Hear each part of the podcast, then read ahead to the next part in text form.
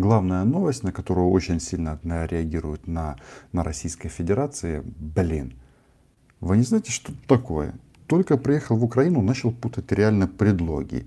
Я вроде понимаю, что надо говорить «вы» на Российской Федерации, главная новость, а как-то автоматом предлог «на» попадает. Ну, ладно, буду стараться, буду внимательней с этими предлогами, потому что предлоги, оказывается, очень важная часть в предложении. Так вот, а, наши российские товарищи а, бесятся прогнозируемо очень-очень а, сильно. И меня, я делал об этом видео, я сразу сказал, что меня, конечно, радует, что Украина использует различные средства. Я бы даже сказал так, готова использовать все возможные средства для защиты себя, но а, меня очень сильно напрягает а, тот факт, что я понимаю, что Кремль будет каким-то образом реагировать. И э, вот когда мы смотрим, допустим, на вот эти вот ну, заявления французов, немцев, наших э, партнеров по нормандскому формату, которые, которые говорят, ну, лишь бы не было войны, лишь бы не было войны. Ну и, в принципе, с ними можно было бы согласиться, с нашими немецкими и французскими друзьями, если бы они то же самое сказали после того, как россияне вытянули артиллерийское орудие калибром 122 мм. Именно то а, артиллерийское оружие, которое случайно поломалось. Не знаю, что такое. Прилетела какая-то металлическая птица и э, клюнула таким образом, что все испугались, вроде там даже никто не погиб, и я не уверен, конечно, что э, это абсолютно правильно, потому что за смерть украинских военных э, они должны платить в десятикратном размере. Это логика просто российского менталитета, тогда они поймут, что э, украинцев лучше не трогать. Да, мы дикие укры, э, которые которые не прощают и не щадят. Кто-то скажет, Рома, ты опять вот эту вот свою вот эту милитаристскую песню поешь? Нет, это все исключительно в рамках а, защиты, а, защиты а, украинского государства, в первую очередь. Так вот, а, как они начали реагировать? Это интересно, просто это уже как раз а, то, что называется вот наша ответственность. Мы же не военные, мы смотрим за информационными потоками. И когда а, появилось сообщение о том, что да, Украина применила беспилотник, а, многим, естественно, не понравилось, что не один. Я тоже смотрел в комментариях, некоторые говорят, что вы за бомбу туда подвесили, что они живыми разбежались. Кто-то наверняка подумал, блин, ну, конечно, зрада. Они же могли разбомбить Москву, но они этого не сделали. Опять Зеленский, или кто у нас сейчас президент? В случае это не важно. Опять Зрада. Ну, в общем, а, на то мы и украинцы, чтобы у нас у всех было свое мнение. Но здравый смысл тут тоже должен быть.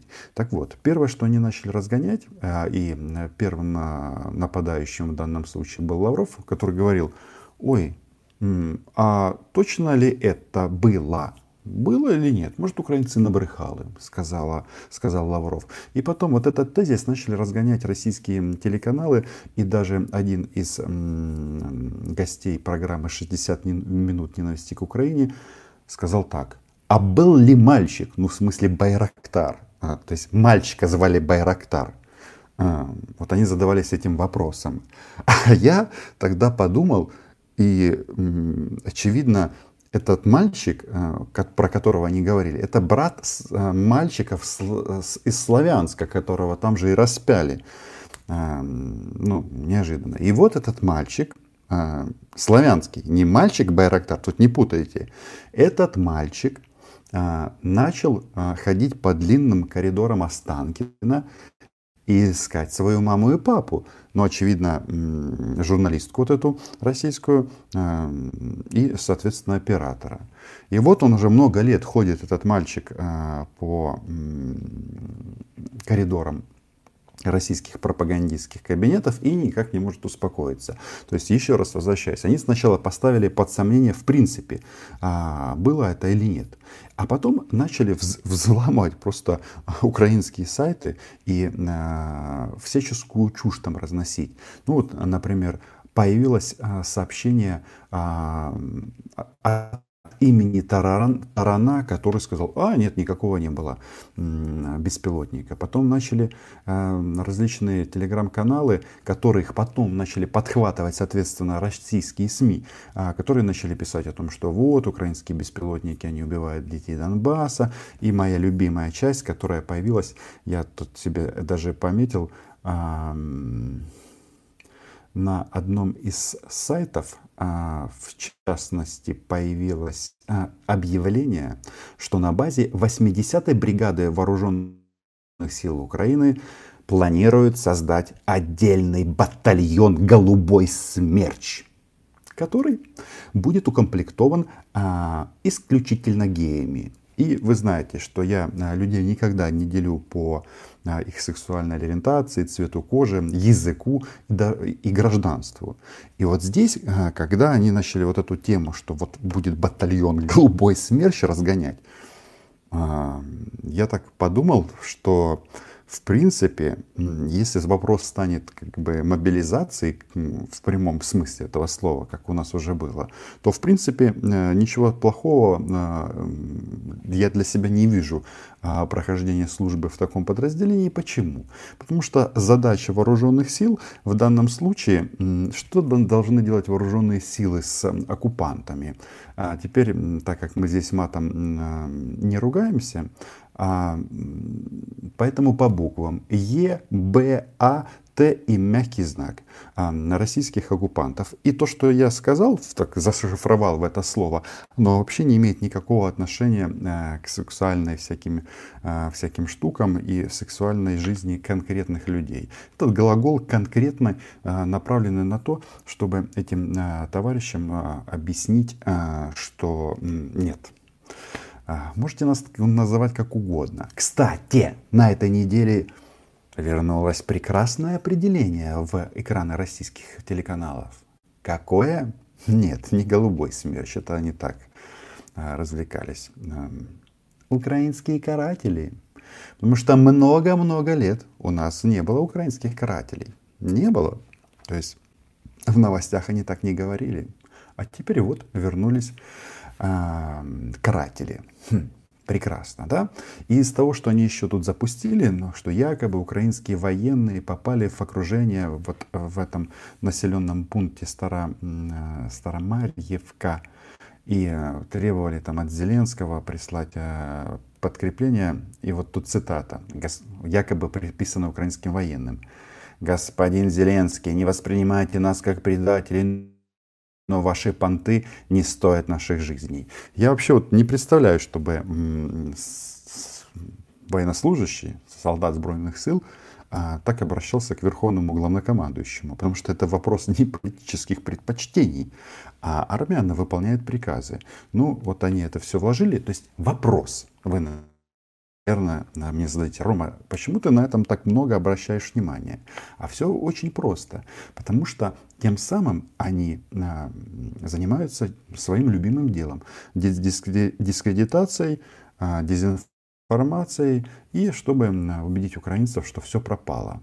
А на самом-то деле, а, вообще-то, если разобраться в этой истории, что произошло – Украина показала, что у нее есть вот такая вот эта вот железная телескопическая рука, которая может дотянуться до русского Ивана на оккупированной части Донбасса, там, где ему а, кажется, что он в полной безопасности. И вот он начинает распаковывать российское орудие, распаковывают его, распаковывают, а, думают, боже мой, спасибо Путину за этот прекрасный подарок. Сейчас мы будем а, мочить укроповские хутора. Там было такое видео в 2014 году.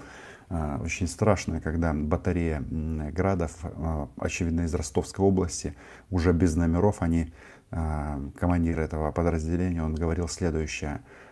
За, по Укроповскому хутору залпом огонь. И они под российским флаг, флагом находятся, прям флаг России. А, и а, просто несколько машин фигачат по, по Украине. Ну, а, этих брат, братских дел. Так вот, по сути, произошла вот то, что каждый человек, ну, люди разные, я предположу, нет, я даже утверждаю, что люди, которые идут на службу в вооруженные силы оккупированных территорий, то есть это армия России, только демпинг. Что я имею в виду? Что там им платят меньше. Так э, вот эти люди должны лишний раз подумать, а надо ли это делать. Может быть, лучше не в армию идти коллаборантов и выполнять приказы российских военных, а отправиться, я не знаю, ну куда? В Магадан, да куда угодно. Шансов на выживание там, очевидно, должно быть больше. Так вот теперь самое важное. Очевидно, очевидно, что в Кремле это все просчитали. Ну, тут про голубой смерч начали запускать эти мули, про те, которые я уже рассказал. Они начали понимать, что желающих обслуживать российские орудия на Донбассе будет меньше, тем более э, зарплата у них была 15 тысяч рублей. Это же надо вот как опустить регион Украины. Некогда богатейший Донбасс, что люди э, рискуют жизнью, идут, а, одевают российскую форму, берут российские автоматы и служат э, фюреру, ну, в смысле, простите, этому предводителю всех россиян. Хм. И теперь, не знаю, совпадение ли это или нет, но им подняли зарплату. Это мотивация. Умри за Путина. Не за 15 тысяч рублей, а за 20. Подняли вот на, получается, на сколько? Вот, на 5 тысяч рублей.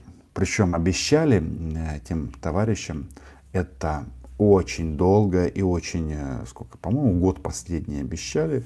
И вот э, новость о поднятии зарплаты, она прилетела фактически вместе с первым боеприпасом а, из э, Байрактара. Ну и самое главное, что э, вот тут еще нужно отметить, как Украина отработала эту тему в принципе. Ну, во-первых, мы там написали письмо в ОБСЕ, что м- м- стрелять по украинцам не надо.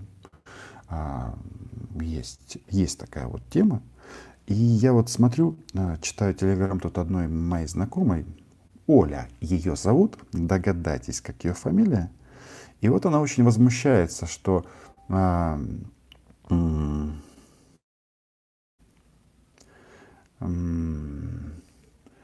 что же делает ОБСЕ? Почему они не реагируют? Почему они не, не топают ножками? Да? Хороший же вопрос, согласитесь. А, где ОБСЕ? А мне хочется сказать, Оля, ОБСЕ под домашним арестом. Вы же их никуда и ниоткуда не выпускаете. Они сидят э, в гостиницах на оккупированных территориях. Ну и что? И, наверное, прекрасно проводят время но их же по, по, фактически террористы, это ну, посредников э, лишить права свободы перемещения или выхода из гостиницы. Но как, кто это как не, не, не фирменный стиль. А ОБСЕ посадили на под замок после того, как э, Украина взяла в плен вот этого э, российского гражданина Андрея Косюк, который почему-то называет себя представителем э, СЦКК. То есть э,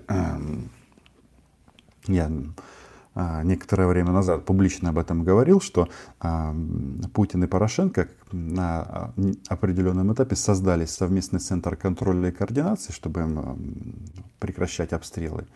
А потом, когда в Украине изменились правила въезда для россиян, они должны были въезжать по биометрическим паспортам, Россия от этого отказалась. Ну, очевидно, потому что туда они отправляли только Петрова и Баширова. Если они будут свои пальчики прокатывать, то, а, соответственно, им показалось, что это так поступать неправильно. И вот они, россияне, собрались и свалили туда, куда они должны э, свалить, то есть в Рашу. Возможно, потом кто-то ушел в отпуск в кавычках и, соответственно, проявил себя снова на Донбассе, но это уже э, другая история. А эти нашивки с ЦКК они оставили, соответственно, гауляйтерам.